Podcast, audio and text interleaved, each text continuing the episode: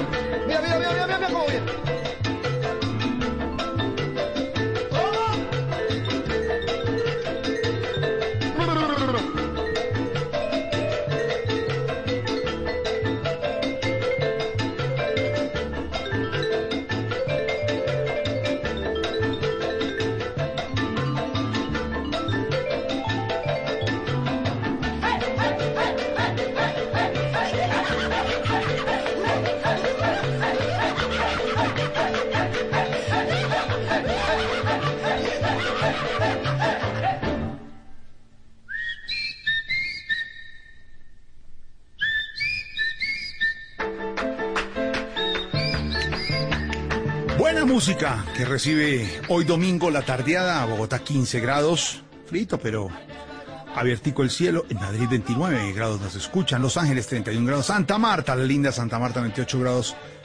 ¿Cómo nos haces de falta Santa Marta?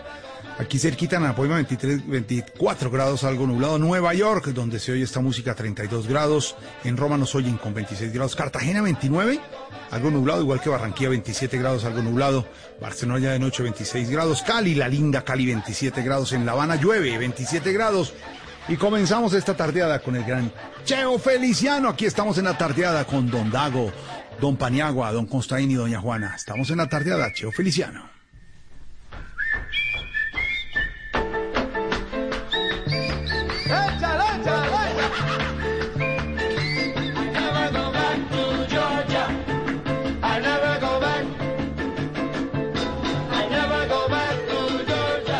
Así, Paniagua, como un éxtasis, lo que está sintiendo en este momento Dago.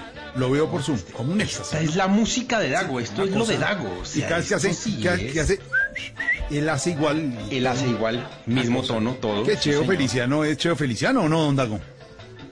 ¿Cómo no? Sí, señor. Cheo Feliciano, el gran Cheo. Este es uno de sus íconos, el Pito, tocado con la orquesta de Joe Cuba. Es una composición de Jimmy Sabater y Joe Cuba, canta Cheo Feliciano.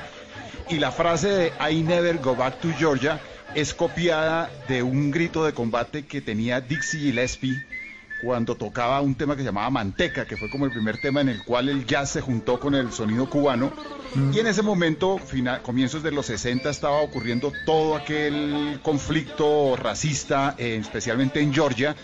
Y Dixie Gillespie utilizaba cuando cantaba esta canción ese grito de combate. I never go back to Georgia. Sabater y Joe Cuba toman esta frase, componen este tema y se lo entregan a la maravillosa voz del el gran Cheo Feliciano, el pito. I never go back to Georgia. Eso. Juega, Tommy, juega.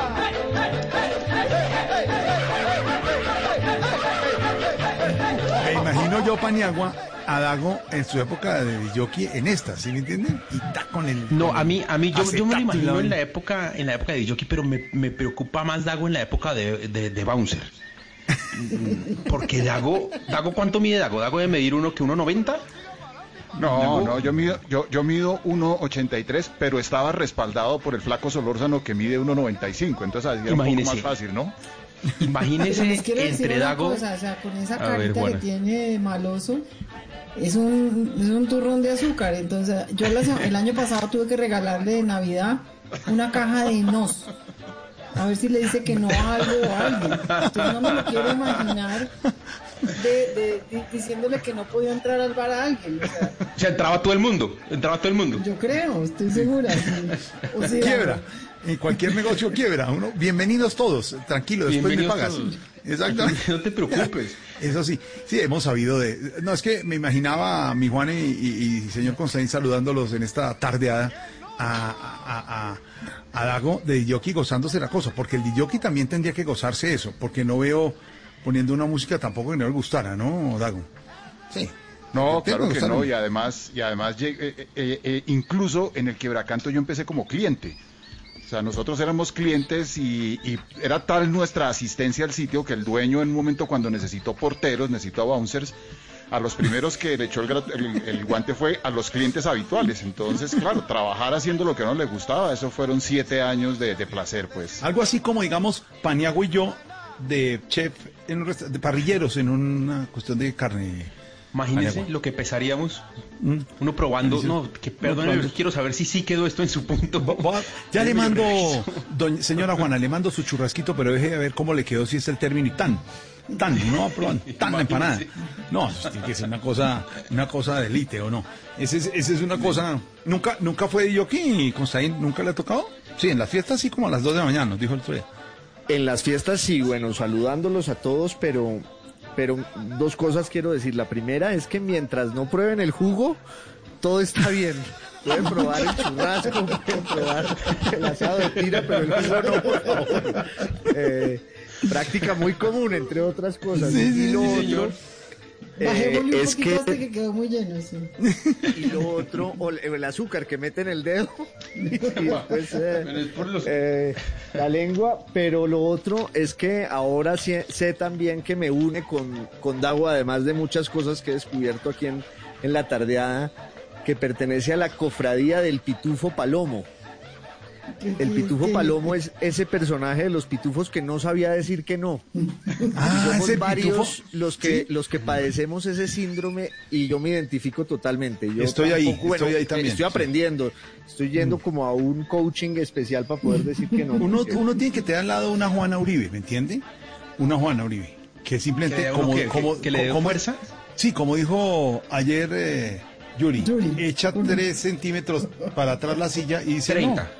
¿30? Ah, no, 30. 30, dijo 30. La, la hemos visto momento. decir no, no, don Dago. Sí, No. además Juana, Juan- Juana tiene la oficina contigua a la mía y Juana me veía a mí en esos desesperos de no decir no y un día apareció con una caja de chocolates muy bien empacada y me dijo, Daguito, le tengo este regalo, pero para que lo aplique. Yo no entendía, abrí la caja de chocolate y decía, miércoles, ¿por qué esto? Y me dijo, mírela bien. Y eran como 500 chocolates y cada chocolate tenía un no grandísimo en, en- en pastillaje. Y me dijo, esto es para que cada que usted tenga que decir no, saque un chocolate de estos y lo entregue. Pero ¿cuál, ¿cuál puede ser la clave para aprender a decir no, Juana? A- a- así, de sería. Porque uno No, le queda pues difícil. Es que uno, uno, uno dice que sí a cosas de las que no está seguro y el bollo que se le viene encima después para poder sostener esas cosas, entonces es, yo creo que ahí se aplica es pálido una vez y no colorado toda la vida, ¿no? Es una cosa que hay que aprender, pero también uno, pues hay que aprender la manera de decirlo, yo creo que, que a todos nos ha tocado poco a poco ir aprendiéndola, no, no que siempre hubo- Yo no he aprendido mucho. haya sido, pero sí, pero de verdad, o sea, es que muchas veces uno eh, está ahí para eso, ¿no? Para decir no, inclusive para decirle a la gente no, no se vote por el despeñadero que se va a matar, o sea, ¿no? Porque Sí. hay gente que quiere, eh, yo, yo he visto, por ejemplo, gente que se va y le dice a uno es que me voy a dedicar a ser productor independiente y voy a meter mi plata y voy a, no, no haga eso, No lo haga, no lo haga. Pero, no lo pero, hagas. pero, Pero ese- son eh, nos, son nos así grandes, como ese que dice Juana, tal, pero también hay que aprender a, a- a- a los nos chiquitos. Yo voy a contar una cosa, eh, que les habrá tocado a usted. Salir a almorzar con el señor Jorge Alfredo es un problema. Porque desde el parqueadero hasta el restaurante son más o menos 45 minutos porque el señor se toma todas las fotos que le piden, habla con mamás, al teléfono le pasan mamás, le pasan tías. eh, he tenido registros de una o dos abuelas máximo, Sí, a Juana dos abuelas, tocado, sí, pero con todas habla. Sí, señor, claro, pásamela. Sí, señor, claro. Que es que está cumpliendo años una tía, que sí, pues claro que sí. Ese, esos no chiquitos, esos también hacen falta. Pero uno tiene al lado personajes como, como usted y yo siempre tengo personajes al lado que son los que dicen, no, hola, ¿y por qué no tenemos en la tarde buenísimo? el háblate ya con Paniagua y háblate con, con Garry, con Andrés. Y ya, perfecto. Pero y ellos dicen que no. ellos dicen que no, háblate con Juana. Sí, mira, es que queremos una foto tuya para la revista. ¿Qué tal está, Costaín? Una foto tuya para la revista, descalzos, en vestido de baño, toda la familia y todo. Y yo, buenísima. Háblense con Inés María. Ah, No, ¿y por qué no le dices tú? No, dámela. No, yo me pongo, yo, si ella dice, yo me pongo el vestido, no hay ninguna posibilidad de nada. Entonces uno al lado tiene alguien que diga no. ¿Será que es más, será algo que dicen más fácil no las mujeres que nosotros los hombres? ¿Será eso, Daguito? No sé, no, no creo que tenga esto una marca de género, creo que es como, como, como personalidades, pero, pero Juana tiene razón en que en muchas ocasiones uno por su incapacidad para decir no, a veces termina metido en los rollos y metiendo a la gente en rollos impresionantes. Impresionante, yo me acuerdo una vez un señor que me llamó desde un pueblo del valle, no me acuerdo ningún- ni, ni siquiera del nombre del pueblo, a contarme que él, ten- que él era panadero, que escribía, que yo que creía si él tenía alguna posibilidad, y le dije, no, sí, claro que sí. A los ocho días de pronto me llaman de recepción que aquí está el señor no sé qué. Yo, ¿quién? El señor de la panadería. Bajé y el tipo había vendido la panadería y se había venido a Bogotá, de decidido No. hacer carrera como escritor y no tenía absolutamente ninguna posibilidad. ¿Y entonces qué hace uno ahí? Dago, pero. Pero, pero, Dago pero por ejemplo, usted. leyendo, el, corrigiéndole el texto, mirando a ver cómo hace, o sea... Afortunadamente tengo a Juana y digo, mira, ese departamento lo maneja aquí mi vecina Juana Uribe, pase por allá. y- habla con ella. Porque yo me imagino que, que, a Dago, que, que, que a Juana, que a Costaín, cada cierto tiempo, muy corto, les llega alguien a decirles, oiga, es que yo, es que mi vida, mi vida es una película. O, o usted con mi vida puede hacer un libro, o con mi vida puede hacer una. ¿Eso cada cuánto pasa? Cada dos días, Sí, cada sí día. pasa. Pasa mucho, pasa mucho. Y, y- y suele ser cierto, lo que pasa es que uno no tiene tiempo de hacerla. O sea, en, en el fondo uno- hay que entender a la gente, además, en el caso de la literatura, mm, pues es muy, muy dramático porque, porque los que tienen la vida que contar, pues sienten que su vida es relevante y para cada quien su vida sí es relevante. Entonces, ¿cómo, Claro. ¿con qué autoridad moral uno le dice que no? Pero también eh, la gente que escribe por lo general siente que, que está más cerca de Dante o de García Márquez o de Joyce que de, que de un, un principiante y es, es casi imposible en ese caso ejercer la sinceridad. A mí me cuesta un trabajo enorme, la verdad. ¿Cómo sale de eso, Costaín, cuando le caen?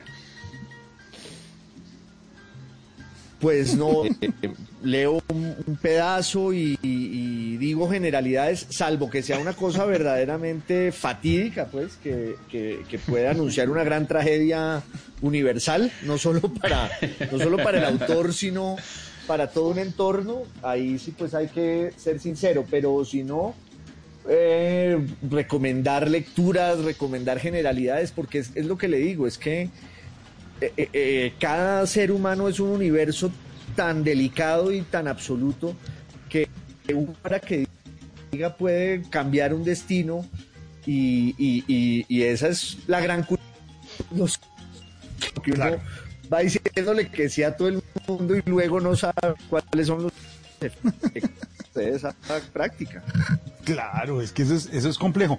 Pero ahora, el problema ahí, Dago, Juan, ustedes que también hacen historias desde la televisión, el cine, el teatro, así como lo hace Costaín desde la literatura, eh, de pronto una historia así sea válida. De pronto ese señor que iba en el taxi o en el bus, la historia era muy buena y podía servir. ¿Cómo saber cuál sirve y no, Dago?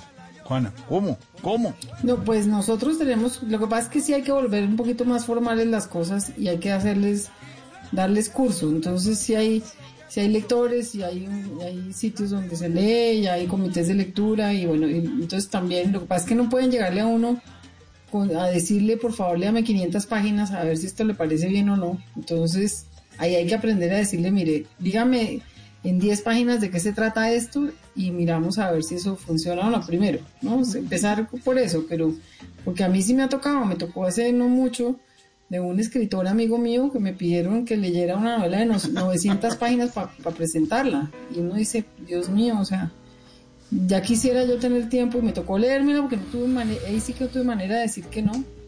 Eh, pero, pero después pregunté, era una, era una novela que se la había editado él mismo, eh, no había un editor de por medio, no creen las otras personas, entonces uno ahí qué hace.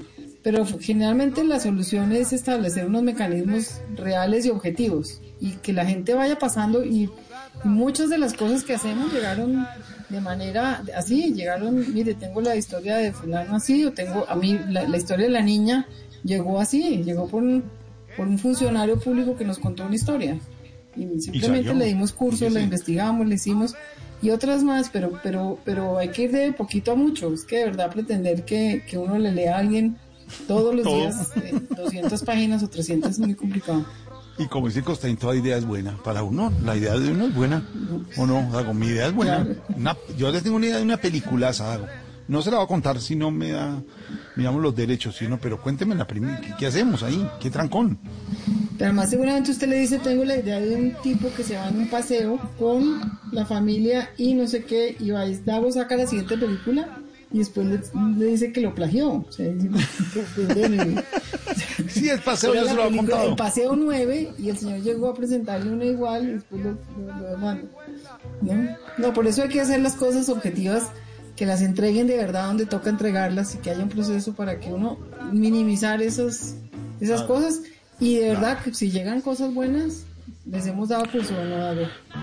Sí, y hay una y hay una cosa que menciona Juana, sobre todo en el negocio nuestro, no sé en el caso de la literatura, nos dirá Costaín, pero el negocio nuestro generalmente, que es un negocio que tiene que tener mucha claridad, porque nosotros le apostamos al gran público, la condensación siempre es una buena herramienta para evaluar. Y, y también a veces se convierte en una buena herramienta para ahuyentar estos casos.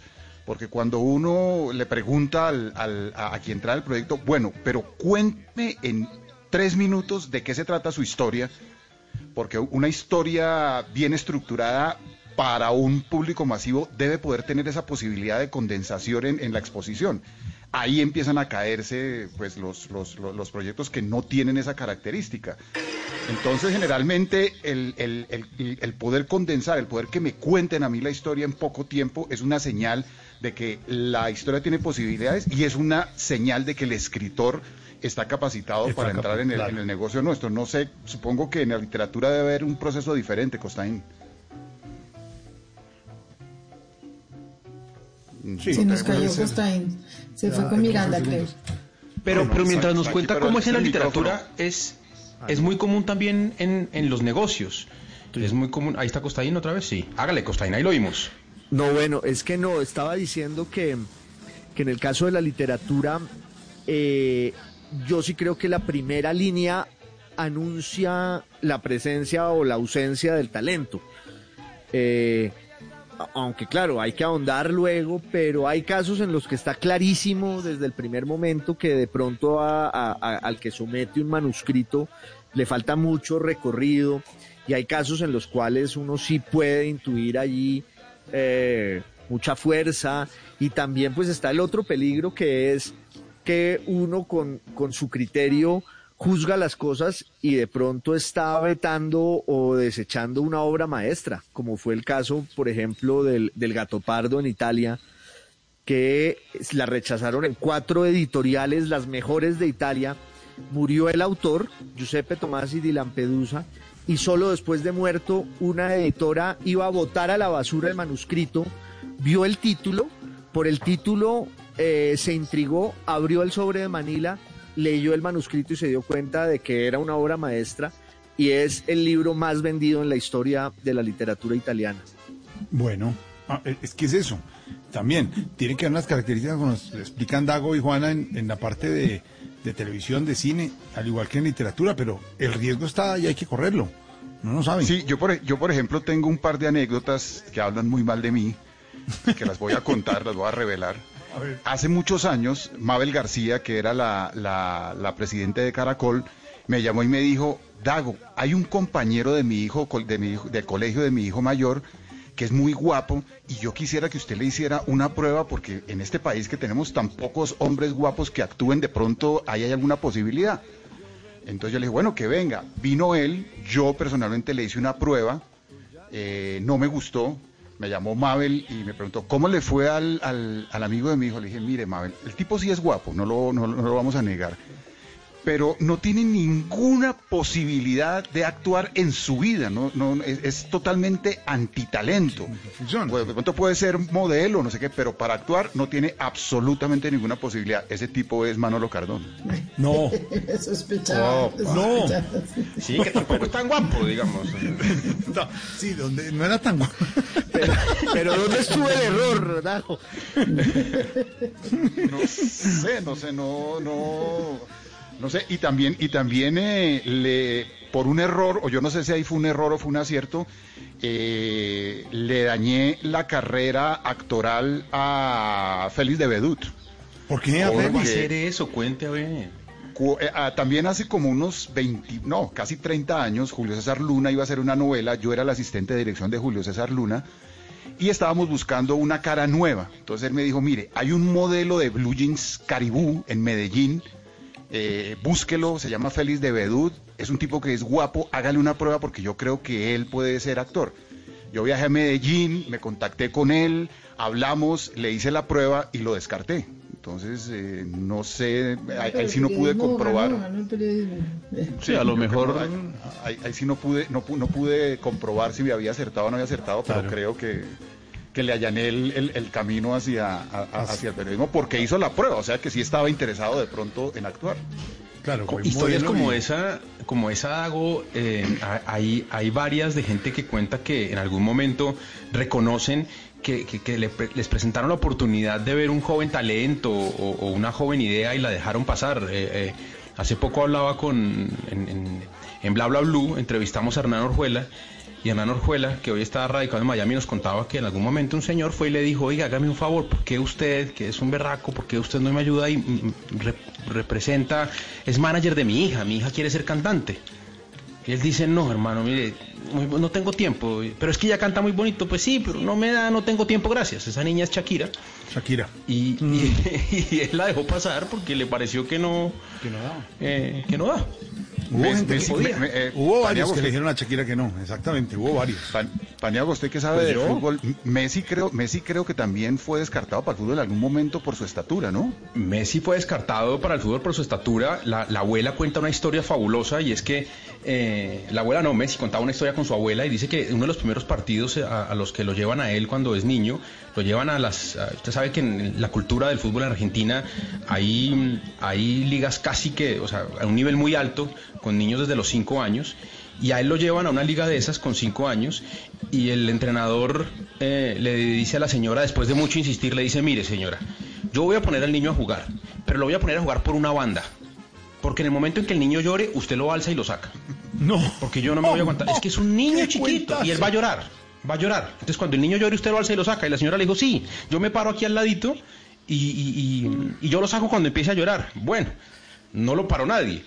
Pero, pero más adelante, por un tema de estatura, lo descartaron, lo descartaron. La medicina que tenía que él recibir para poder eh, eh, crecer, para poder mejorar un poco su estatura, era carísima. Su familia no tenía cómo sortearla. Y las únicas personas que se animaron a decir, le damos la plata para eso, estaban en España. Y por eso se fueron para allá. Por eso terminó en, en la masilla y por eso terminó en el Barcelona.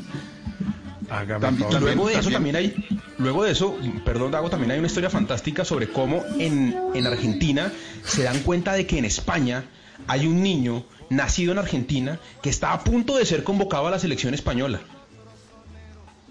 Y necesitan inventarse un partido de fútbol de la selección para convocarlo. O si no se los quita España. Y el partido se lo inventan. El partido amistoso de Argentina se lo inventan para poder convocar a Messi. ¿Ah, sí? Así Sí, señor. inventado. Ah, Ese es el debut de. Messi ¿Qué- en la selección, en una selección juvenil. Usted sabe que un futbolista una vez juega en la selección de un país ya no tiene eh, opción de cambiarse. Eso era antes, que jugaban en... ¿Qué, en- qué fue lo que le pasó. Paniagua al mono Navarro Montoya? que nunca pudo ser el, el portero de la selección argentina, porque Ochoa Uribe lo convocó a una selección Colombia para un partido y ahí se jodió el mono Montoya, que era el mejor arquero en su momento de, de- de Sí, Argentina. señor. Y nunca pudo ser portero de la selección por ese, por ese detalle, ¿no? Exacto, por ese detalle. Hay gente que, hay gente que cree, Costaín está el cuento, el cuento que siempre echó García Márquez, cuando, cuando está escribiendo 100 años de soledad en México y llaman al dueño de la casa y cuenta a Mercedes. ¿Ustedes recuerdan que dice, eh, no le podemos pagar, no tenemos un peso? ¿Y cuándo me pueden pagar? Mm, Y, ella tapa la cocina y dice, ¿cuánto vas, cuánto, ¿en cuánto terminas de escribir eso que estás, eso que estás ahí escribiendo? Eso que estás escribiendo. Y Gabo le dice siete meses. Le dice- y le dice ella al dueño de la casa, en siete meses podemos pagarlo. Y él le dice, cuando termine ese libro que está escribiendo don Gabriel, sí.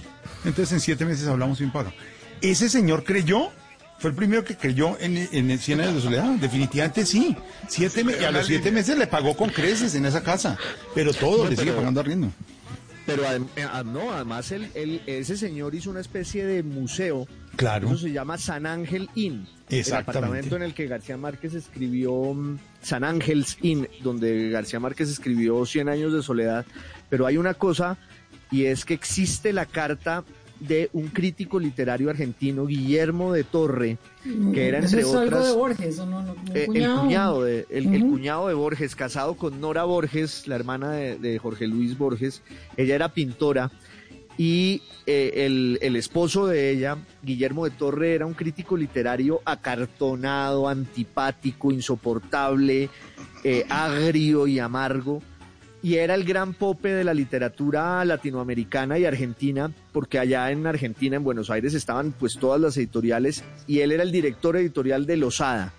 Y existe su carta diciéndole a García Márquez, rechazándole la hojarasca y diciéndole, dedíquese señor a otra cosa porque usted en la literatura no tiene ningún futuro. Favor. Entre otras, eh, Guillermo de Torre era sordo y Borges, que lo odiaba, odiaba a su cuñado, era ciego. Entonces una vez le preguntaron a Borges, ¿y cómo va su relación con Guillermito? Y él dijo, divinamente, yo no lo veo y él no me oye. Esto que suena es Cheo Feliciano aquí en la tardeada Blue. Pa' que afinquen.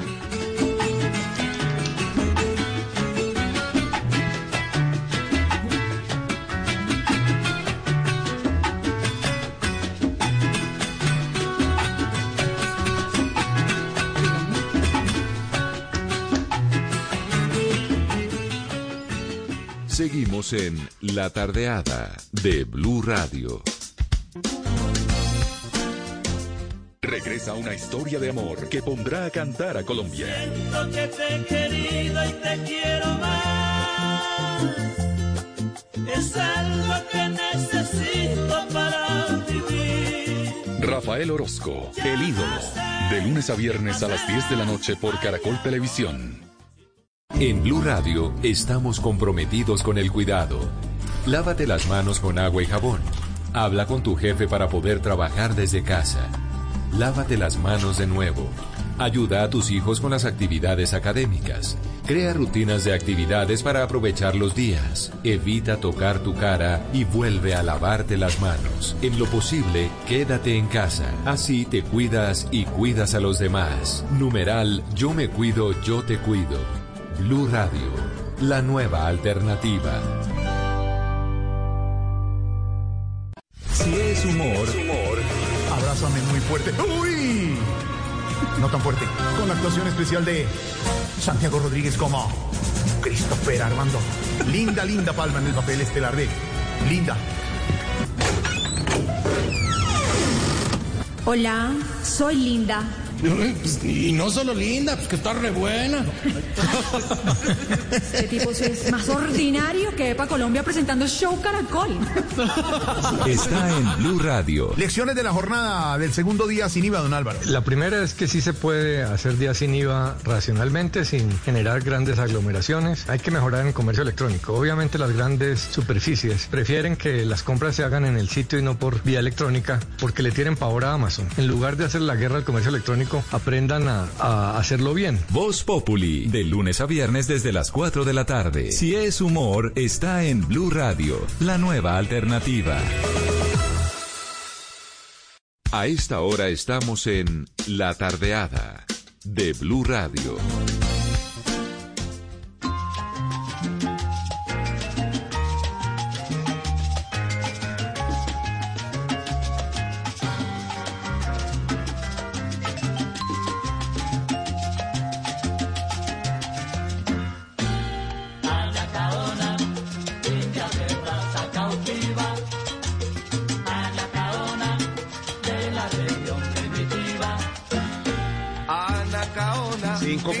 542, el gran José Luis Feliciano Vega, conocido como Cheo Feliciano, señor Don Dago, hasta ahora. Esta es eh, la famosa Anacaona del maestro Tite Cureda Alonso y este ya es su periodo post Yo de Cuba, ya con Fania. Y de hecho, Cheo Feliciano es un buen ejemplo de lo que estábamos hablando. Cheo Feliciano cuando empezó su carrera eh, quería ser cantante, nadie le puso cuidado, nadie, nadie lo escuchó y el tipo tuvo que ser primero un ayudante de, producción de la orquesta de Tito Rodríguez. Ahí mismo en la, en orquesta de Tito Rodríguez pudo convertirse en percusionista. Eh, Cheo primero fue conguero antes que cantante. Y gracias a, a la amistad que, que hizo con Tito Rodríguez en un momento cuando el cantante de Yo de Cuba, Willy Torres, dejó la orquesta para irse a la orquesta de José Curbelo, Tito Rodríguez recomendó a Cheo con Yo de Cuba y ahí empezó su carrera como cantante, pero inicialmente también fue rechazado y también tampoco le vieron capacidades para, para, para interpretar el, el son. Les parecía que su voz era demasiado dulzona, que su canción era demasiado eh, débil para enfrentar el son y les recomendaban cantar baladas. Y tuvo que hacer toda esa carrera de ser eh, eh, utilero de la orquesta, luego conguero de la orquesta, luego hacer coros y finalmente pudo, pudo, pudo hacer carrera gracias a su inclusión en la orquesta de, de Yo de Cuba, pero también tuvo su, su problema iniciando, tampoco creyeron en él. Es que ese es el problema de decir no como Juana. Uno tiene que decir sí. ¿Qué tal que es algún buen talento? Como Juana dice no, de pronto no le sale. ¿no? No, pero yo le he dicho que sí a muchas cosas y a, muchas, a muchos eh, talentos, ¿no? Sino que a veces, pues, hay que decir que no también. Y uno también se equivoca, sin duda. Sí, claro. Mm. No, y a uno también le pasa, ¿no? Sí, Juana. Yo una vez, estando en Sempro, eh, Bernardo Romero nos, nos presentó Señora Isabel. Y era una cosa mm, bastante atrevida porque era una historia pues de una mujer mayor con un hombre menor y entonces le dijimos y en esa época la Junta nos pedía que testeáramos las historias. Entonces yo le dije que... que Testeáramos las historias es que, Juana. que se las contáramos a un grupo de gente y, y testeáramos si les gustaban, si no, como esas sesiones de grupo que, que Dago sabe que, que a veces se, se, se hacen y que no siempre, pues que hay que aprender a leerlas, digamos. Pero, pero yo, yo le dije eso a Bernardo y Bernardo se puso furioso y dijo, no, a mí no me testean nada, chao, y se la vendió a, o la hicieron ellos mismos, ¿no? Eso fue. Es que yo, es que yo creo que no hay nada más perverso Mm. que preguntarle a la gente qué le va a gustar o cómo le gustan las cosas. E- esos focus group, yo soy enemigo, Juana lo sabe, soy absoluto enemigo de esos focus group porque la gente siempre contesta lo políticamente correcto y nunca realmente lo que siente. Además porque la gente no tiene por qué saber qué le va a gustar. En el gusto siempre hay un elemento de sorpresa que no se puede prever. Eh, Fernando Trueba, en su libro Directorio del Cine, se hace una pregunta que me parece buenísima. Es, ¿ustedes qué creen que hubiera pasado si en la época de Shakespeare hubieran existido los focus group y a la gente le hubieran preguntado, ¿cómo quiere que termine Romeo y Julieta? Probablemente el público habría dicho, ay no, que se casen y vivan felices y la humanidad se hubiera privado de la tragedia romántica más sublime de la historia de la literatura. Bueno, pero además hay una pero es que frase- existía, eh, existía. De alguna manera, ustedes recordarán que en el teatro inglés en tiempos de Shakespeare Dago y en el teatro español el público intervenía, era casi como un reality y cuando no le gustaba el desenlace de un estreno echaban tomates y echaban piedras y estaba ahí al- a- atrás el autor listo para cambiar el final cuando le tocara. Si a la gente no le había gustado el desenlace de una historia, le tocaba, eh, era la forma más brutal de crítica literaria que conozcamos, que es el público mandando sobre las ficciones de los autores. Pero es, pero, pero es una, es una respuesta eh, eh, Emocional. protegida por el anónimo, ¿no? Digamos, no, no cuando encierran a una gente, le hacen ver un capítulo de algo y luego le preguntan a esa persona cómo le pareció, cómo le gustaría. Yo creo que la respuesta del público, cuando están parada como por esa especie de anonimato, pues claro que es, de, de hecho, dicen que la tragicomedia, claro que esto es parte como de la mitología, la tragicomedia que fue como ese género que acuñó Shakespeare, surgió por un, por un eh, accidente en la escena. Antes, antes en el clasicismo era una, era, era una herejía combinar los géneros, hacer, eh, introducir elementos de comedia en la tragedia. Y cuentan que alguna vez en una representación de un drama histórico de Shakespeare, uno de los actores entró a escena y se cayó. Y la gente soltó la risa. Y a Shakespeare como que le llamó la atención y le dijo al actor, la próxima vez en la mu- representación vuelva a caerse y lo incluyó en la obra y a partir de ahí Shakespeare siempre incluyó en sus tragedias y en sus dramas históricos un elemento de humor. Y dicen que eso, la leyenda, como que en las leyendas hay algo de verdad y mucho de ficción, que ese nuevo género, la tragicomedia, surgió, como dice Costaín, gracias a una reacción espontánea del público. Bueno, bueno, claro. Eh, Focus Group, para explicarle y contarle a los oyentes, eh, eh, invitan a un determinado grupo representativo y a ese grupo, eh, digamos, en un sitio específico donde hay una buena, buena iluminación, buen sitio, buen sonido, le presentan, por ejemplo, un buen capítulo de una historia de Dago, una novela de una serie de Juana, una canción de, ¿no? Un programa que pronto va a salir y después eh, eh, hay unas preguntas que le van haciendo al público para saber los expertos en audiencia eh, si es bueno, si es malo, si le va a llegar a la gente, si puede funcionar o no. Más o menos es el resumen. ¿Estamos de acuerdo? En, en Sí, ese- y hay una gente y- afuera mirándolo el- desde un vidrio, ¿sí?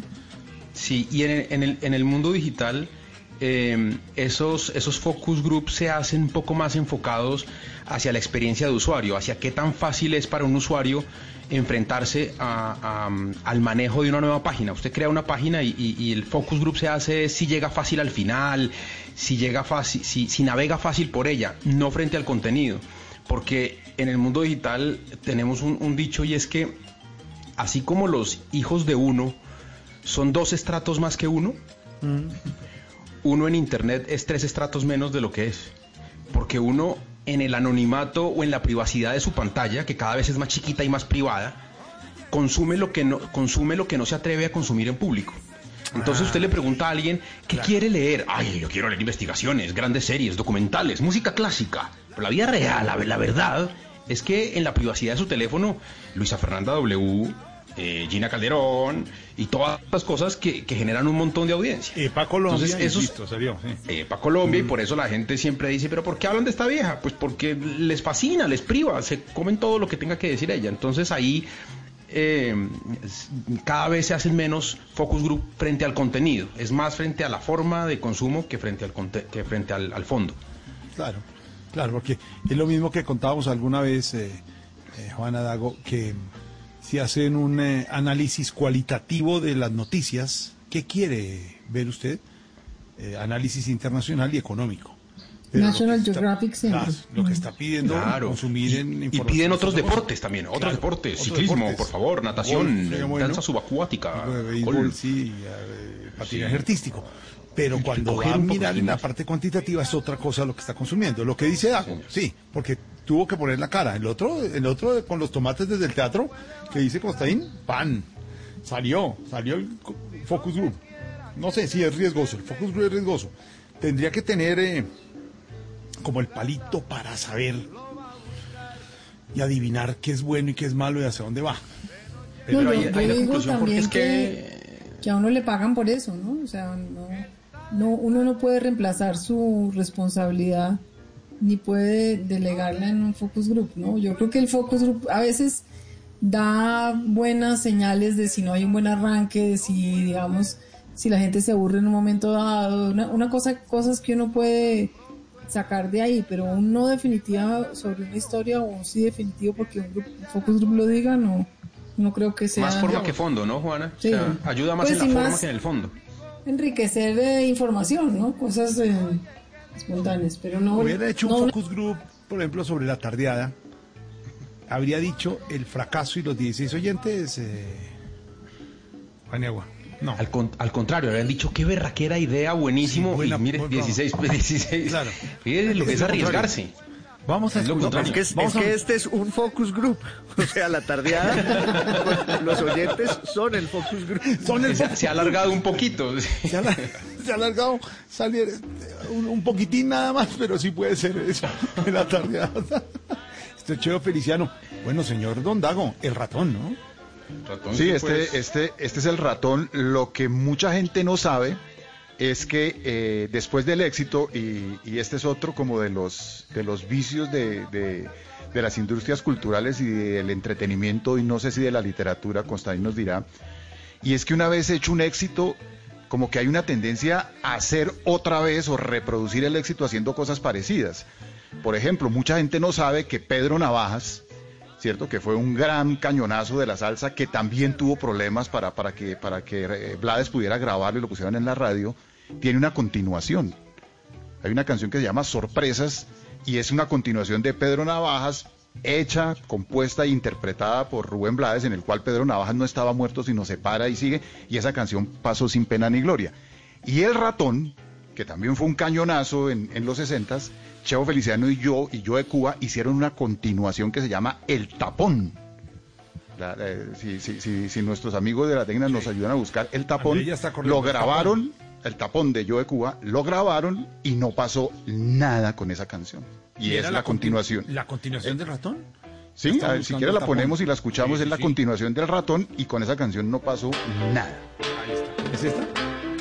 Sí, es esa. Suena el tapón. La segunda parte. Es que no todas las segundas partes han sido buenas.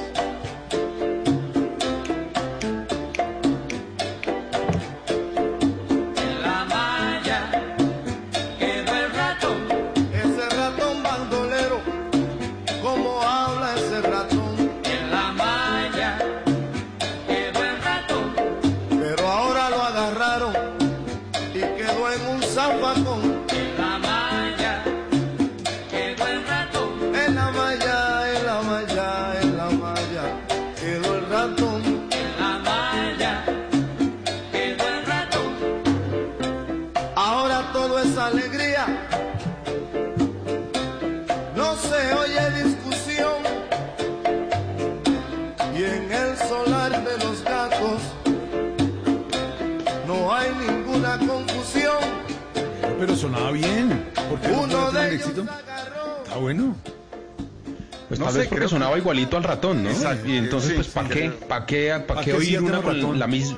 ¿Para qué ya tengo ratón? Sí. Sí, esa sonó un poco de algo como cuando después de café dijeron hagamos tabaco. Sí, eso- Hagamos guajira, sí, hagamos carbón. Y la segunda parte de Pedro Navajas es sorpresas, ¿no? Aquí Se llama. Sorpresas. A ver, ahí está. El borracho paró de cantar y se puso a contar su buena fortuna. El barrio estaba dormido, llena brillaba la luna. De pronto un ladrón salpicado en neón salió como un tigre desde el callejón y le puso al borracho un magnum frente a la cara. Y le dijo, entrégalo todo o se dispara.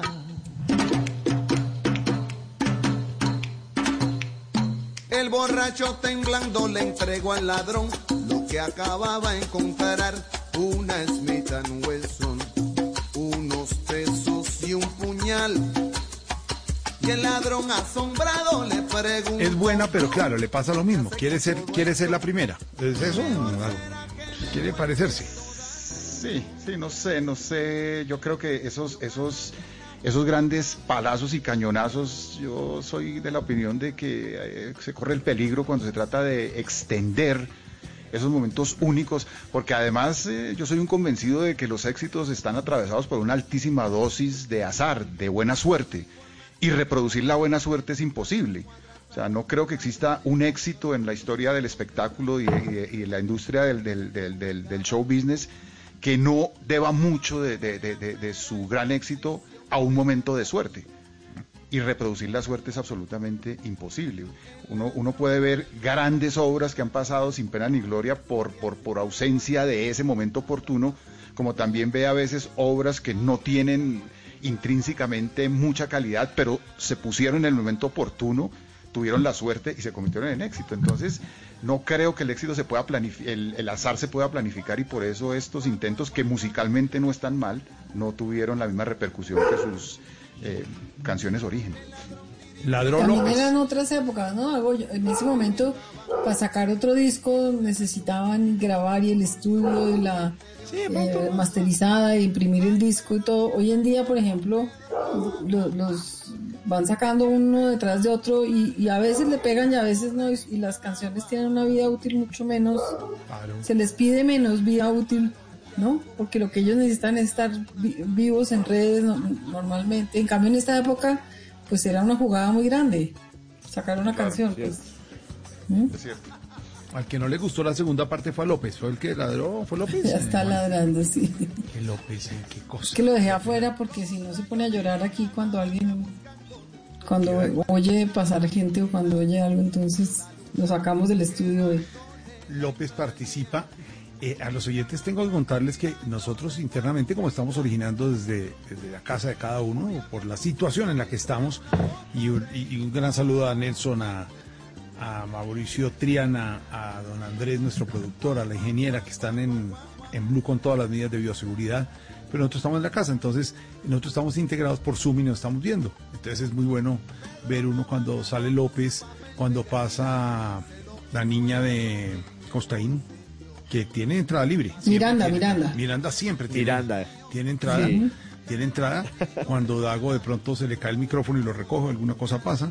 Y cuando Paniagua sale a hacer una vuelta. Entonces nos vamos viendo, estamos desde la casa. Pero es la magia de la radio, la magia de la radio que hace que esto, que esto sea así. Informal, tardeada, tertulia rica de amigos, hablando cosas diferentes. En, eh, en, el, en el tema de la tardeada que, que les decía que mi amigo el doctor Carlos Ramírez me dijo un día, perfecto para el desasosiego, como dice Juan Oribe.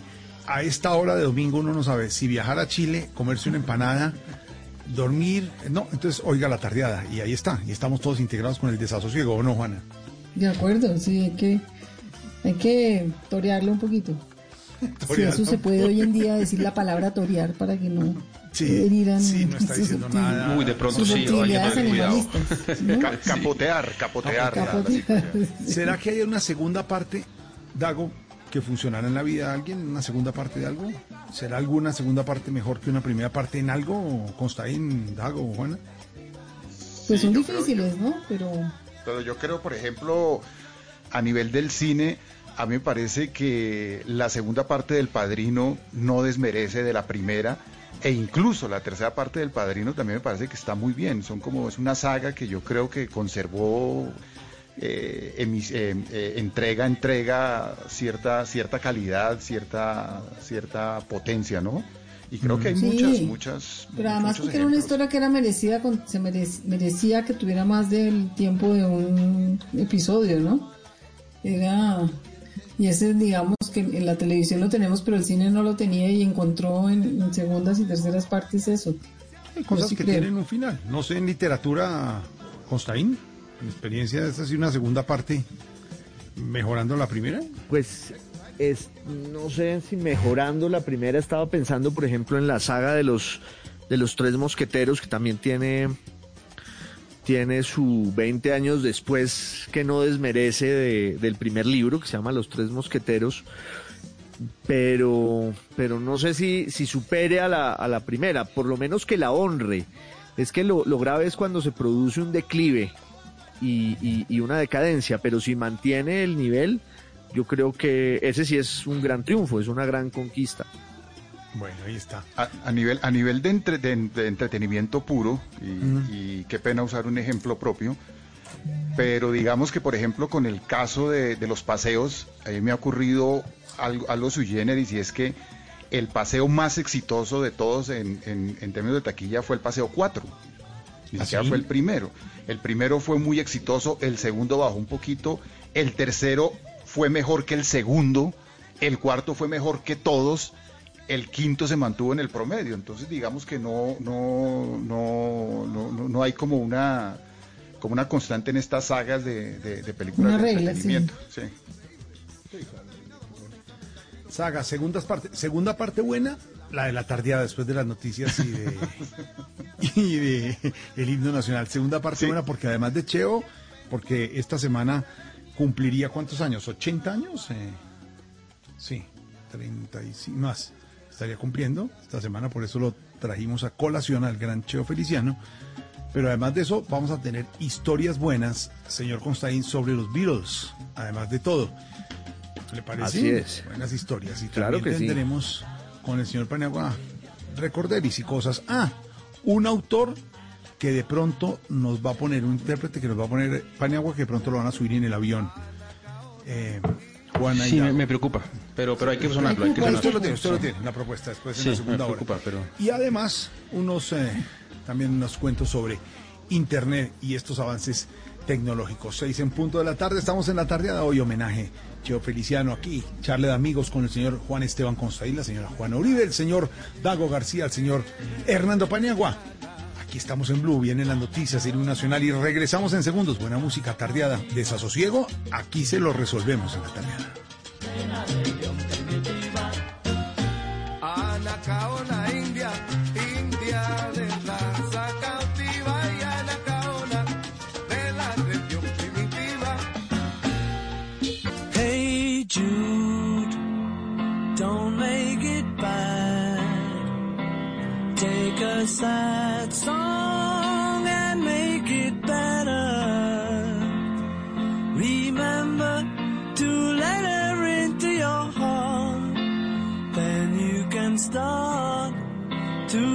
to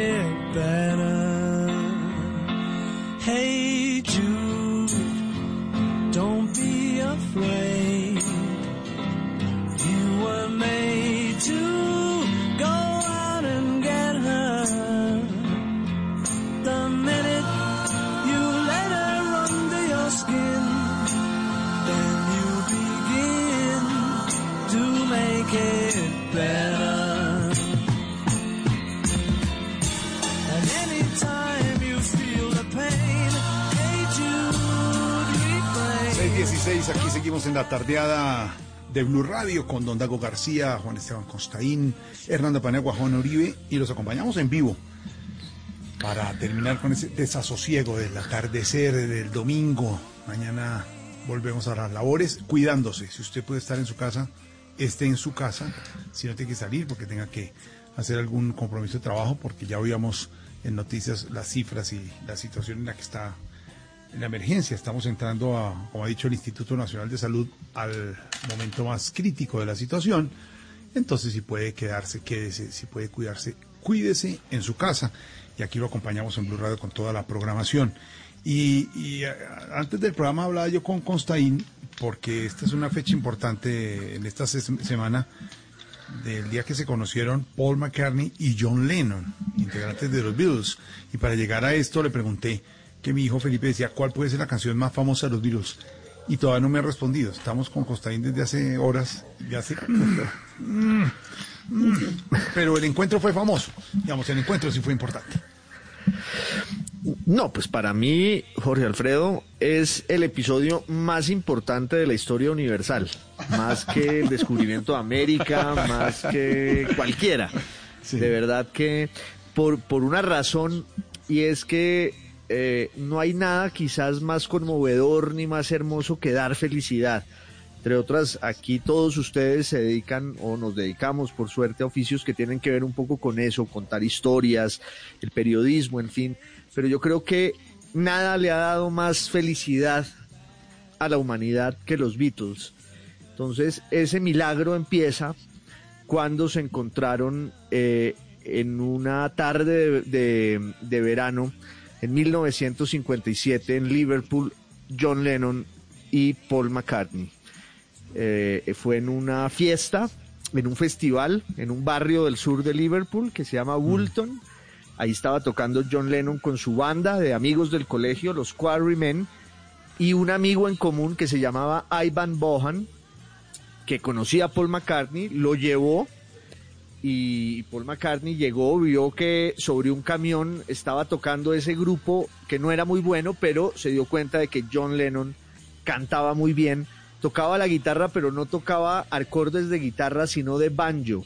porque John Lennon aprendió a tocar banjo, su mamá le enseñó a tocar banjo, entonces él compró una guitarra y tocaba acordes de banjo y eso lo, vio Paul McCartney y luego del, del concierto los presentaron y Paul eh, deslumbró a todos los muchachos que estaban ahí por dos razones. Una, sabía algo que los demás no, sabía afinar guitarras.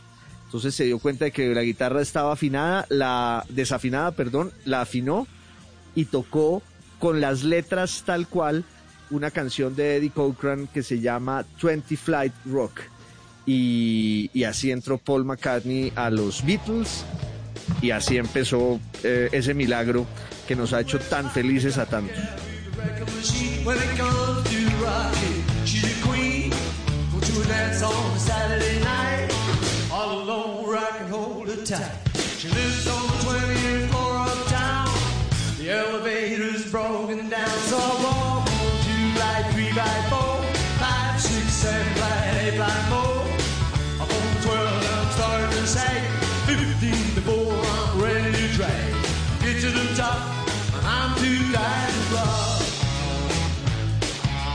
Qué bueno. Esta es, esta es señor Constaín. Esta es la vers- esta es la canción que cantó Paul McCartney ese día y aquí la está cantando él en un álbum que hizo especialmente en 1987 para el público soviético que no dejaba entrar rock and roll y entonces Paul McCartney en el 87 grabó un álbum con clásicos del rock y la segunda canción de ese álbum es esta canción que él cantó para John Lennon el día que se conocieron.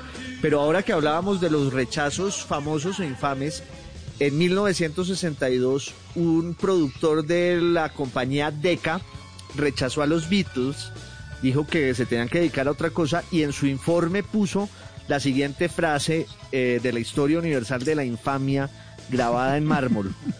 Los grupos con guitarras están condenados a desaparecer. No. no Ah, ¿qué le listo, pasa? perfecto. Ah, no, pues eso sí fue ya Ah, con- menos, total. señor. ¿Qué le pasa? ¿Cuál era? Hay, hay, hay, hay, hay dos cosas. Eh, una primera que lamento informarles que tenemos otros dos oyentes que No. tengo que No, no, no. saludar. No, no, que no, son eh. Gloria Luz Arenas, la famosa Holly Light, y Ah, el ingeniero. Guillermo Rojas, que Uy. entonces suman. Y la otra cosa Pero que es que quiero decirles Guillermo es está convaleciente, yo entiendo eso porque él estaba no, malito. Pero antes o después. ¿Qué hace? ¿Oír esto? Sí. Por oír esto está malo, no. No, no, no, no.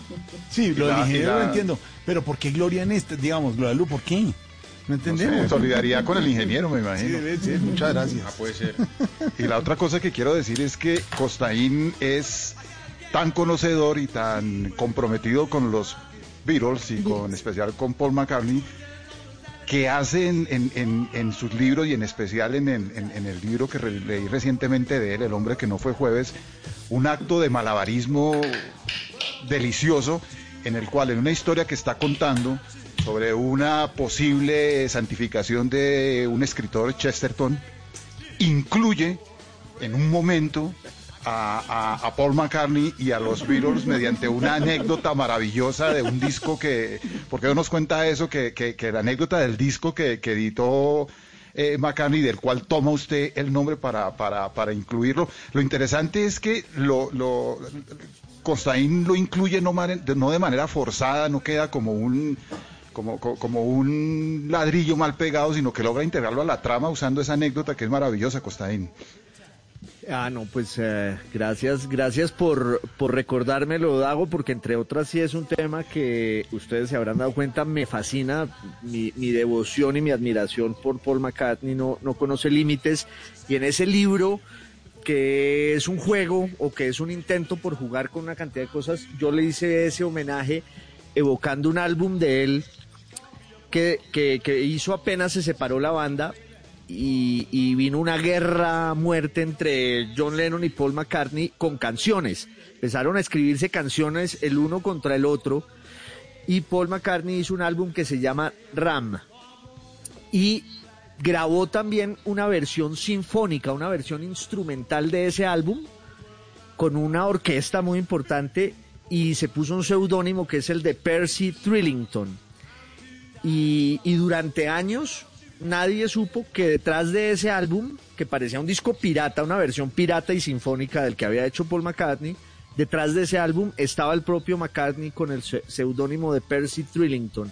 Entonces, eh, en esa novela yo uso varias veces ese seudónimo y voy como destejiendo un poco el ovillo de ese misterio y de esa historia que es una seña masónica de los de los macarnianos de pro en el mundo entero.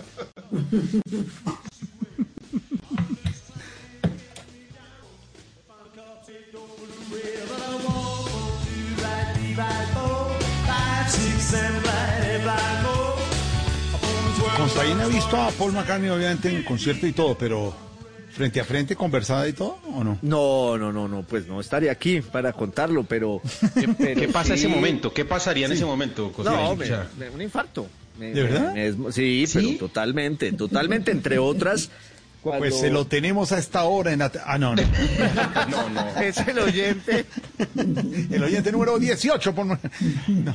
No, pero me pasó una cosa y es que mm, la primera vez que lo vi, yo tenía esa deuda pendiente y me llegó una plata ahí de un, de, de un libro mío se vendió al extranjero, que entre otras me empezó a llegar una plata que yo no entendía de dónde me llegaba. Yo dije, están lavando.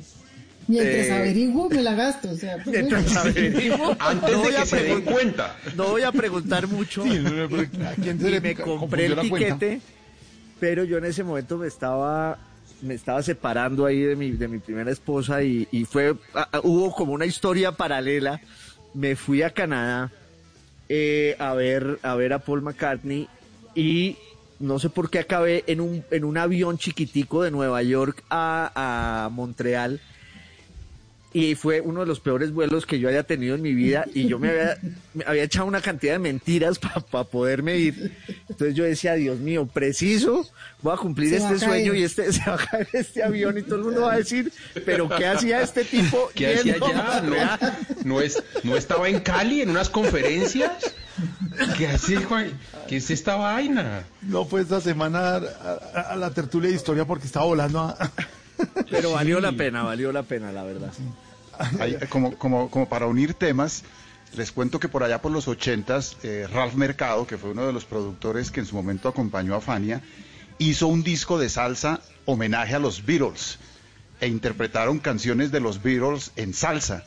Y de hecho, la versión de Yesterday la hace Cheo Feliciano. Entonces, si la pueden buscar, el- el- a, a mí no me gusta favor. realmente ese No, pero disco. ya la buscamos. Está Celia Cruz cantando Obladi, Oblada, está Ah, sí, Tony Vega. sí este, hay hay todo, hay sí un álbum, todo un álbum dedicado a los Beatles, pero interpretado en salsa con los músicos de la salsa y el de Yesterday le, le- le correspondió a nuestro invitado musical de hoy, Cheo Feliciano. Uh, buena, buena historia. Pues ahí me, me hizo acordar de Jorge Alfredo que estaba en, en RCN también en ese momento, ahora les cuento.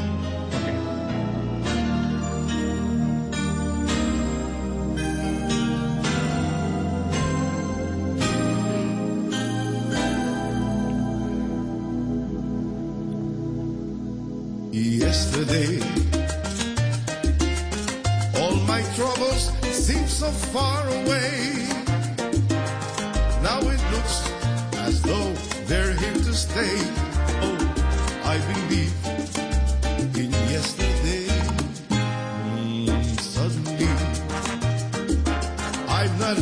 Man I used to be.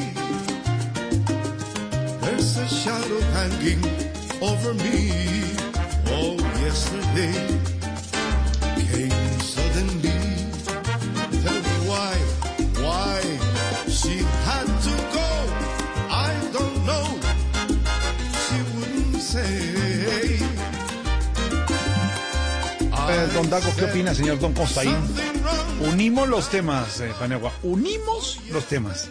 Cheo No Feliciano y los Beatles. Y, y los Beatles, todo junto. No, le estaba diciendo que, que esa anécdota que contó Costaín me hizo acordar de, de Fernando Gaitán, que era un maestro en, en- en hacer esas, decir esas cosas y, y, bueno, tengo dos que me acuerdo.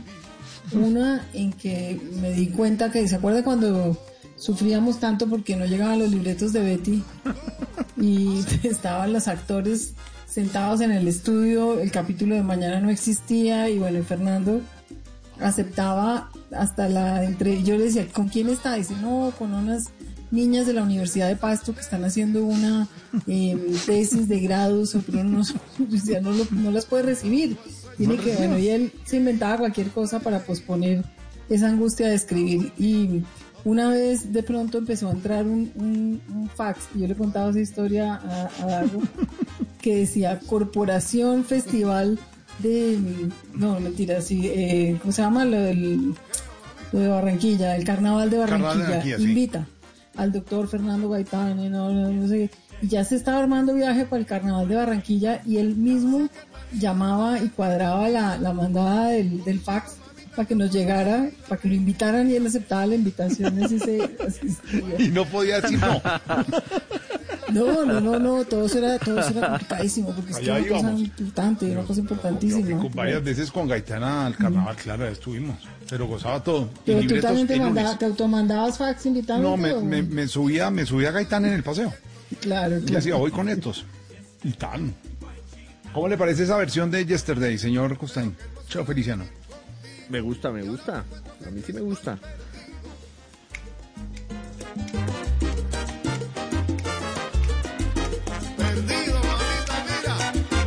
Pero, Paniagua, dice Constaín, encuentra a Paul McCartney que es su, su ídolo de la vida. No existe otra cosa en la historia de la humanidad. Y se lo encuentra. Y Paul McCartney ya debe saber quién es Constaín.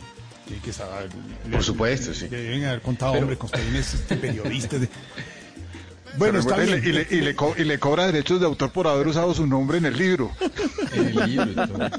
Y le- no, le dice, bueno, está bien, le concedo una pregunta. No, no, no, le firmo, le firmo una cosa. ¿Le Esa es importante, esa cosa? es más chévere. Ah, le, le firmo firmo una algo. cosa. Le firmo algo. Le fi- ¿dó- ¿Dónde le firmo? Usted tiene, Y, una- usted tiene y- para y le doy, escoger. un- y le doy una pregunta para que el reportaje para Sí. la tardeada, que hay 16 oyentes a esta hora. Esas son las dos opciones que tiene. Que le firme qué, o en dónde, si es una parte del... Y, y, ¿y qué pregunta? No le dice que cierre la boca que le voy a firmar algo. No, pues que me firme, para empezar que me firme un cheque en blanco. Sí, es- estaría buena. Eh, y, y una pregunta, no, Dios mío, yo le, es que, no, no, no, no, es, ah, sí, no, le, le- le pediría que me cante, ¿sabe qué? Me- le pediría que me cante una canción que compuso con Keith Richards, eh, el compositor de los Rolling Stones, Sí. que coincidieron una vez en unas vacaciones en San Barts y en sus memorias Keith Richards dice que el gran secreto de su vida es una canción que compuso allí con Paul McCartney, que sería la única canción McCartney Richards de la historia. O sea, la mitad de Jagger Richards y la mitad de Lennon McCartney se juntaron a componer una canción. Yo le diría a Paul que, que me la cante. Y mientras tanto, oigamos este obladí oblada de Celia Cruz.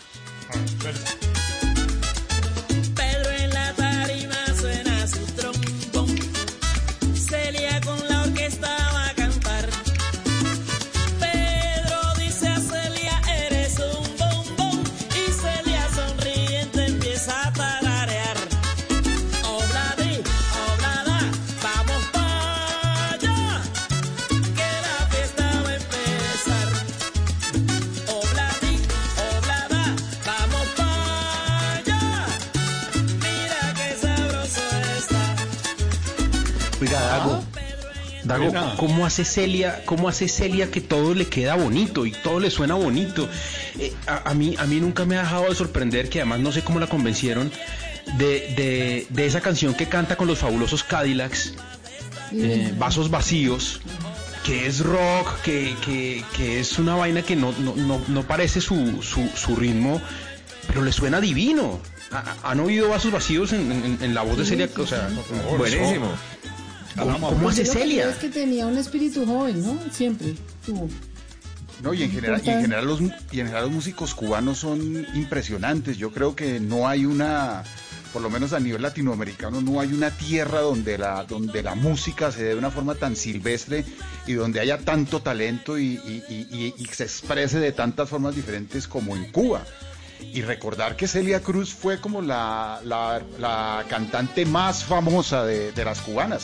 Pero existen otras cantantes cubanas como la Graciela, como la Lupe, como Celeste, que, bueno, en fin, hay una cantidad de cantantes cubanas también igual de buenas, pero estos cantantes cubanos son impresionantes y, y- y se mueven en cualquier terreno muy bien.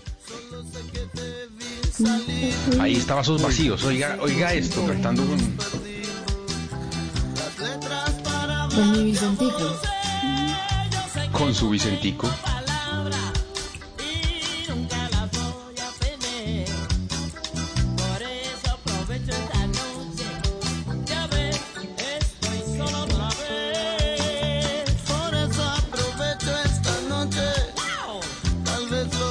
Entiendo.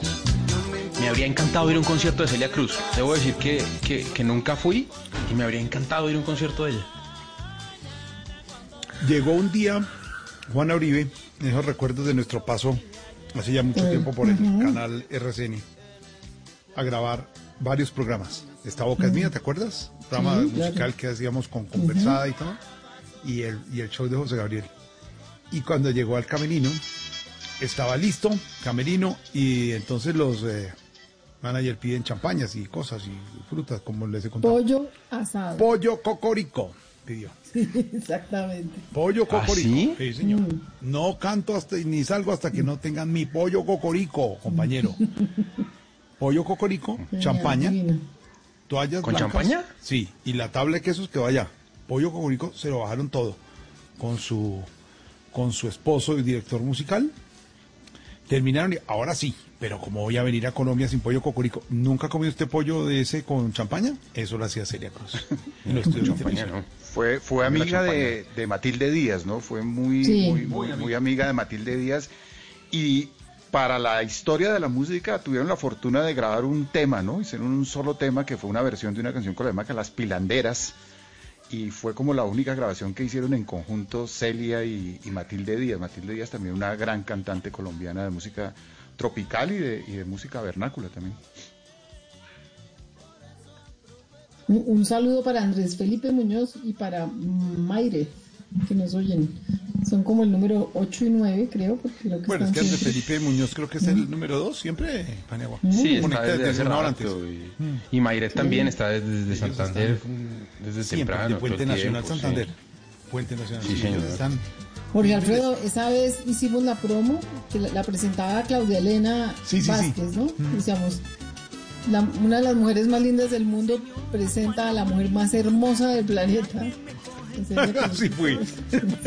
Oiga, ¿y cu- cuánto, cuánto duró, cuánto duró ese programa, Juana? Eh, porque, porque yo, yo recuerdo un- una vez que, que Claudia Elena en ese programa entrevistó a Giancarlo Centeno eh, de- del, del binomio y, y he estado buscando ese, esa entrevista porque nunca a mí, a mí Centeno como cantante vallenato siempre me ha parecido fantástico.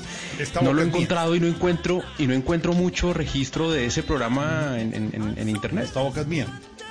Pero duró No sé, cuan- ¿cuánto cuántos duraría, cuántos como dos Un años? año largo, Dos años. sí Era muy, tanto era, muy com- era muy complejo de hacer, pero tuvimos, sentamos ahí con, con Juan Maldonado y con todo el equipo ah, que dirigía Mucha gente, a todos los que venían, Ahora, ¿no? Ma- Sí. Marinés, Marinés, que era la directora y sabe mucho de música. eh, Pablo Milanés, todos los que pasaban, Celia Cruz, todos los que pasaban por acá se sentaban ahí. Lo que pasa es que van a armar todo un estudio para hacer una Pues, especie de, no, descone- sí. de desconectado con el artista. sí sí sí El sonido en vivo y entrevista. Entonces eso tiene unos costos complicados y entonces el artista le puede decir el jueves a las 4 de la tarde y el estudio no está libre siempre. Entonces era complejo Claro. cuadrar eso. Pero era un buen experimento porque se relajaban los eh, artistas, ¿te acuerdas, Juana? Sí, contaban sí, su sí. historia y cantaban ahí en un desconectado chévere. Pero Celia solo cantó después de comer su pollo cocorico. pollito sí señor Al son de las pilanderas de mi banco tropical.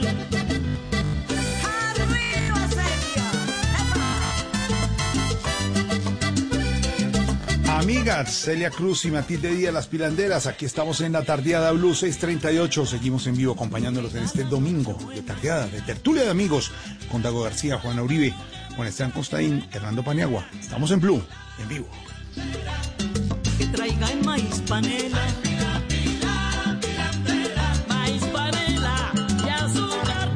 Seguimos en La Tardeada de Blue Radio.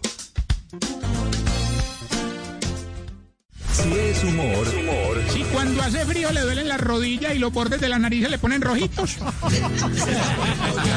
Cuando Jorge presenta desde la casa tiene una cobijita en las piernas, así para que no le Un sal. Cobijita cuadros.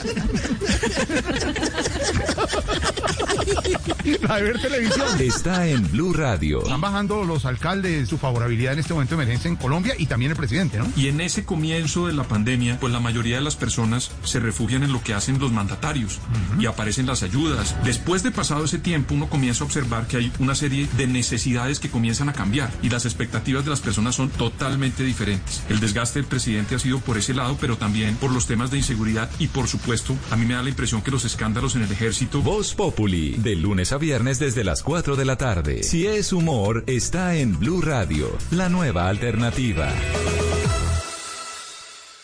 A esta hora estamos en La Tardeada de Blue Radio. Got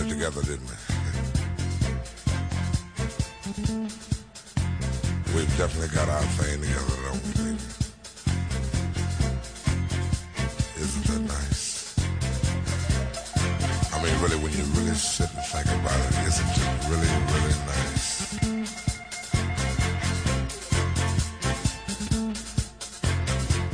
I can easily feel myself slipping, slipping more and more away into that super world of my own. Nobody but you and me. Got it together, baby.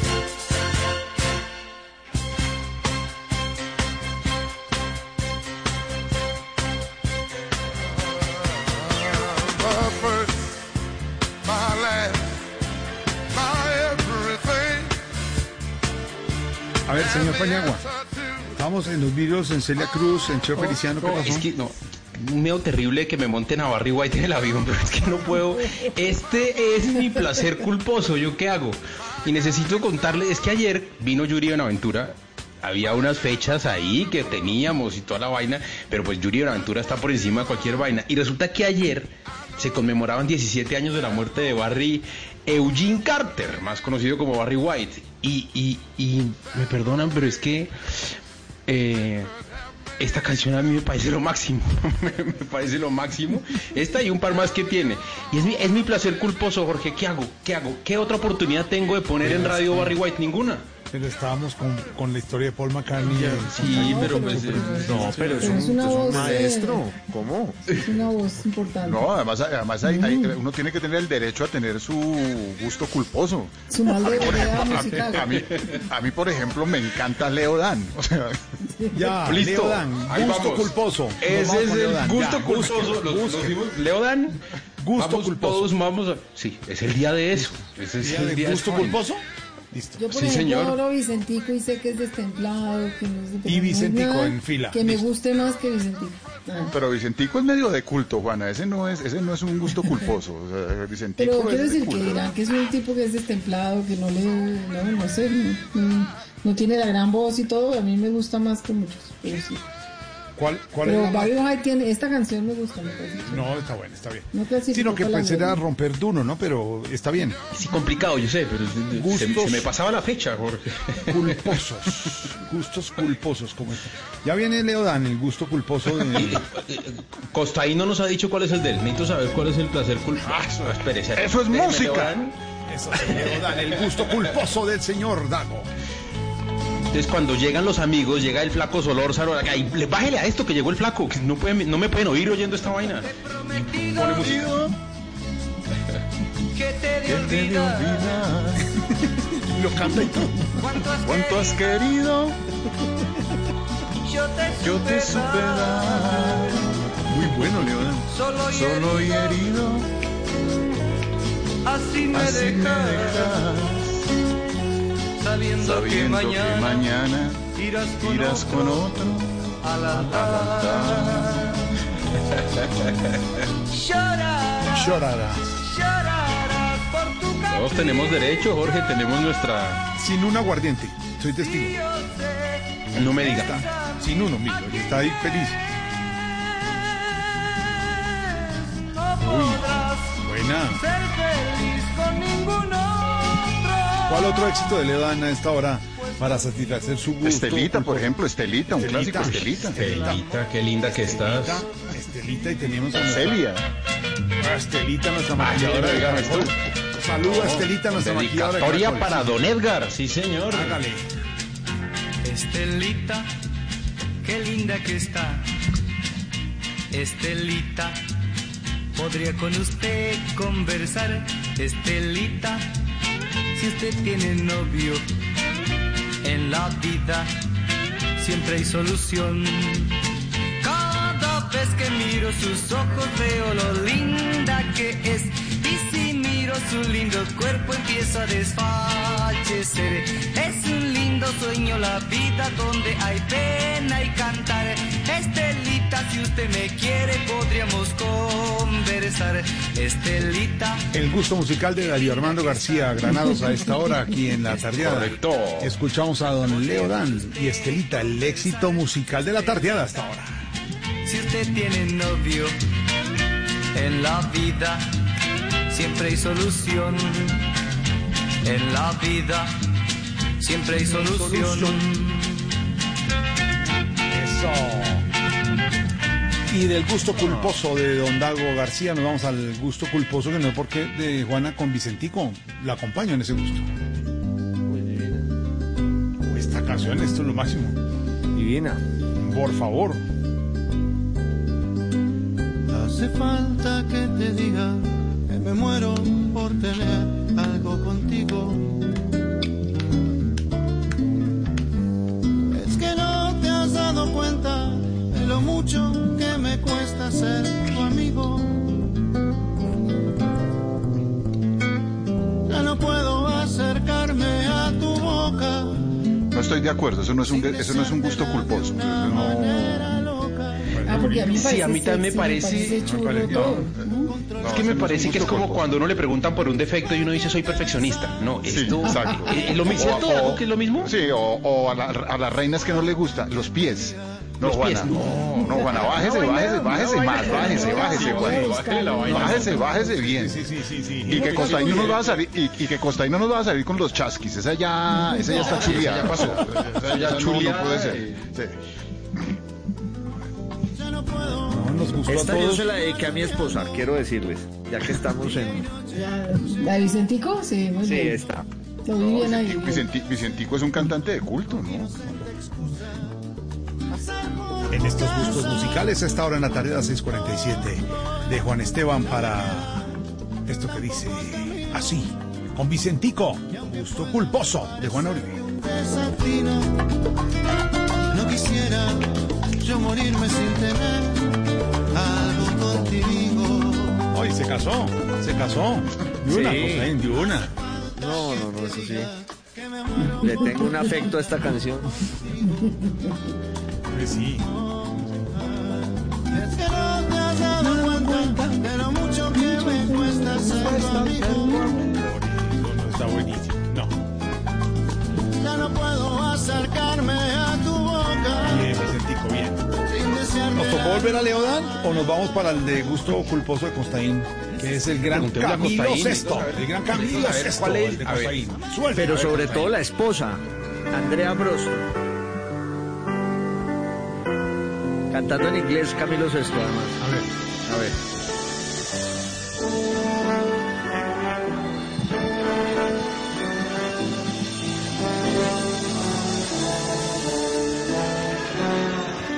Picture you and I, 20 years gone by, looking back on time together.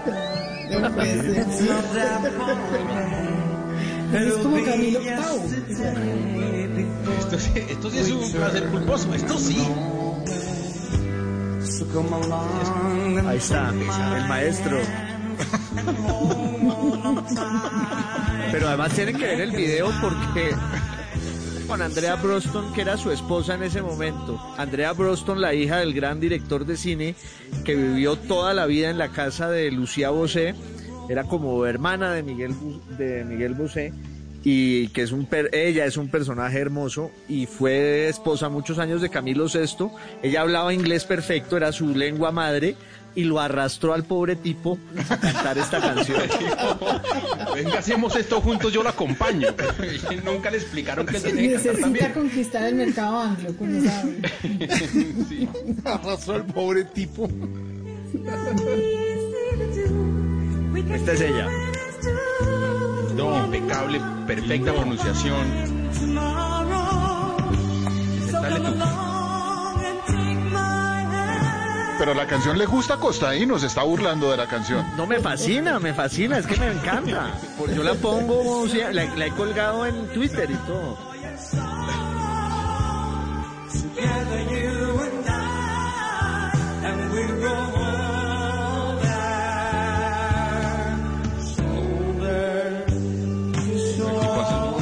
Uno enamorado, Costaín hace cualquier vaina, eso sí. El tipo Sobre todo casado. casado, más que todo casado, sí. más por coacción. Jorge, placer culposo, por favor, a ver. Pero baje la vara, no nos va a salir con, con Va- se van, la, a- la puntualidad. Se van, se van a morir. La perfección. No, se van a morir con A esto. ver, a ver, placer culposo. Uy. La señora.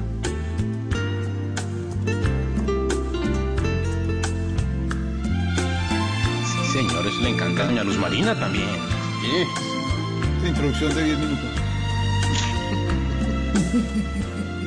Como han pasado los años, No. Ah, Eso sí. No. cómo cambiaron las cosas. ¿Ah? Y aquí estamos lado a lado, como dos enamorados, como la primera vez.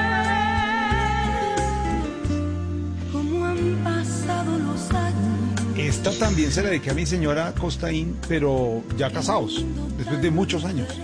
Es un día que se le olvidó comprar regalo. Menos No, mal que no que- fue el año de casado porque Cuando uno No, se no. le olvida comprar regalo, dedica canciones, Jorge. Alguna fiesta que llegué con Paniagua tarde, dije, esta es la canción.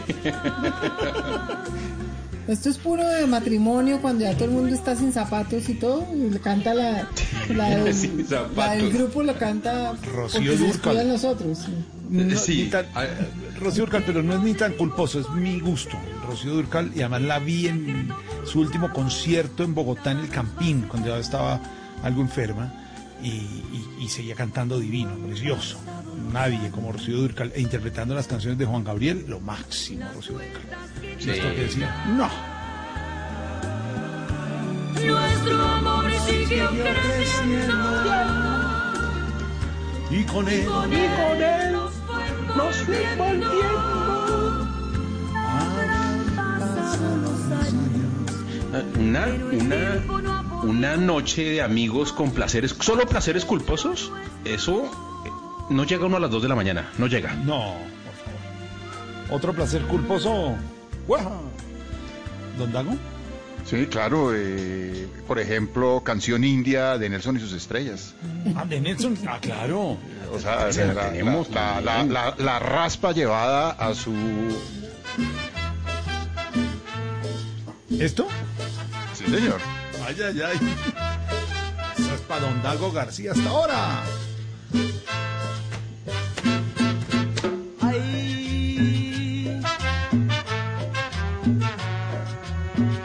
Me estoy acostumbrando a vivir con una vaga Piecito arrastrado, ¿no, Dago? Ahí se para el tío bailar, sí, pero... sí, ¿El, el tocón o cuál? sí, sí, el- sí, sí. A el- el buscar apretón, con, el- sí. a buscar con la mirada sin... Palabras bonitas un amanecer. Esto suena ni siquiera Navidad. Es como primer día de novena. Sí, no, primer día ya, novena. ya no hay, ya no hay buñuelos. Ya se acabaron. que no- Solo queda natilla. Quiero amarle mucho porque me llena todo su ser. Eso sí. A veces me Este es da pena. pariente de Todos ahí bailando en ese Se llama canción india, sí. claro. Esto hay que bailarlo en salón comunal con sillas rimas. Rimas, sí, de otra manera no tiene sentido. Y sí, huevitos de codorniz con salsa rosada. Y arroz con pollo. Sí, de una vez. Y arroz con pollo. Otro gusto culposo hasta ahora, el de Juana. Este. Juan, a ver qué nos trae Juan. Tengo que Vamos decir más para a mí abajo, me Juana. fascina y los amantes de Sabina la odian. ¿no? Uy, Uy, uy, uy. Uy, uy, uy. nos dieron las 10. Eso sí. Eso sí.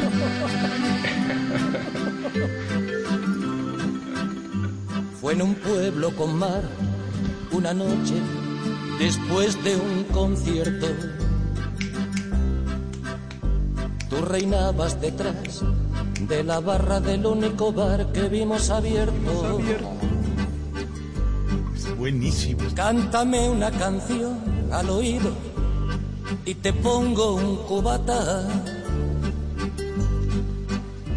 con una condición que me dejes abierto el balcón de tus ojos de gata. Loco por conocer los secretos Yo a Sabina de tu dormitorio. lo subo al avión y lo siento al lado de Arjona porque son igualitos. No puede ser eso. No, no, no. Cuidado, cuidado. No, Dago. Son, son idénticos, son poetas de buceta, o sea, no, nada. No, no, Dago, por favor. Ojo al Claro, titular que claro. acaba de soltar Dago García. Poetas de buceta. Ojo. Pero, pero por supuesto. No, pero nosotros no, por, por favor. Gran canción. Se está llenando el. Se está llenando el avión. Paniagua. Dibujó un Sueño con un, su- sueño con un dúo entre Sabina y Arjona. Largo, largo. caminito a los están escribiendo los admiradores de Sabina que cómo se lo vamos a comparar con el guatemalteco. Ya están diciendo. Son igualitos. Como con el guatemalteco. Con, con la diferencia que la única diferencia es que Arjona tiene buena voz.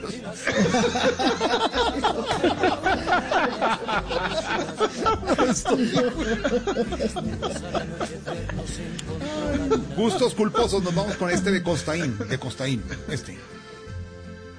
Este es una- un cantante al que yo adoro y, sé, adoro y sé que mucha gente lo detesta, que es Eros Ramazzotti, pero esta es la más dulzona de sus canciones y es en dúo. Y me fascina, la adoro. La luce buona delle stelle lascia sognare tutti noi.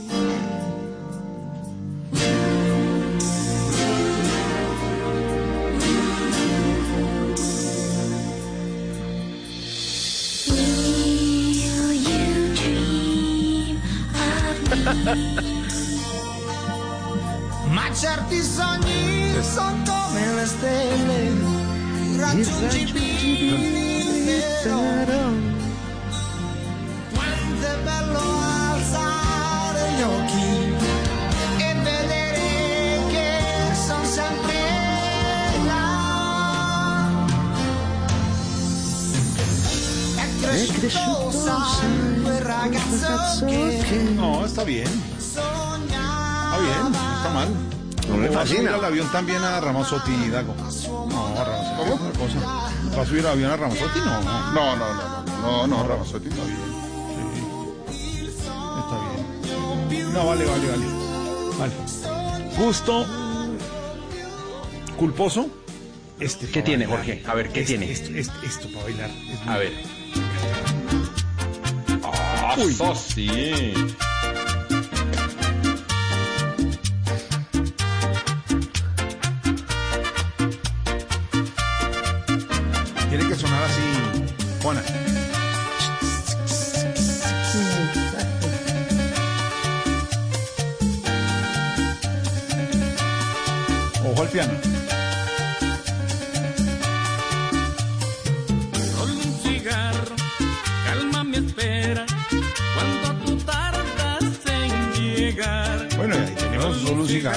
Pastor López o golpe con golpe, el que quiera. Esto se, se baila mucho en Popayán, me dicen.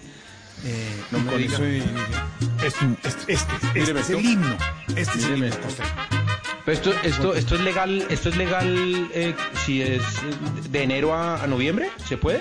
Se puede, yo a cualquier hora. Tiene que ser sábado 11 de la mañana eh, en Sallister. Para que su hijo baile bien, póngale esta canción. Le enseña el sábado y el niño baila bien por la noche. Si no baila bien, no le va a ir bien la vida. No, tiene que bailar bien. Un pacto sagrado. Deliciosa. que firmamos y luego juramos nunca Juramos. Que tú eras para mí, que yo era para ti, los dos para las buenas, los dos para las malas, por siempre hasta el fin.